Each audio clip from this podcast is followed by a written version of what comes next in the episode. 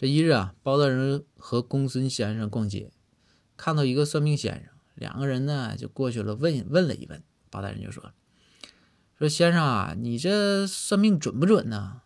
这包大人也没也没啥好态度，就总觉着这是骗人的嘛。然后算命先生这一看包大人这个态度，刚想张嘴反驳，这个时候旁边蹲了个要饭的，这要饭的马上就拦住说：“大人，大人，大人，这位先生算命那是相当准了。”包大人说：“你咋知道呢？”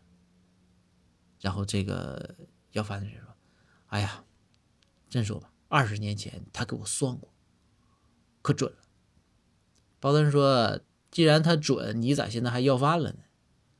要饭就说：“说大人，你别着急。”你你看，我给你看看先生给我批的八字然后这要饭就从怀里啊拿出一张纸来，这就是这位先生给我批的八字儿包大人接过这张纸一看呢，上面就写着：二十岁以后要多少钱就有多少钱。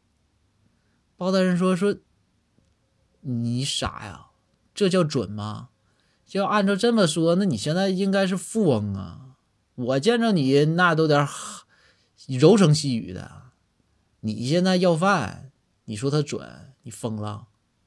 然后这个要饭的这人就说：“说大人是不准吗？但是你觉得不准吗？我今天啊，我就要了十文钱，你看我现在就有十文钱，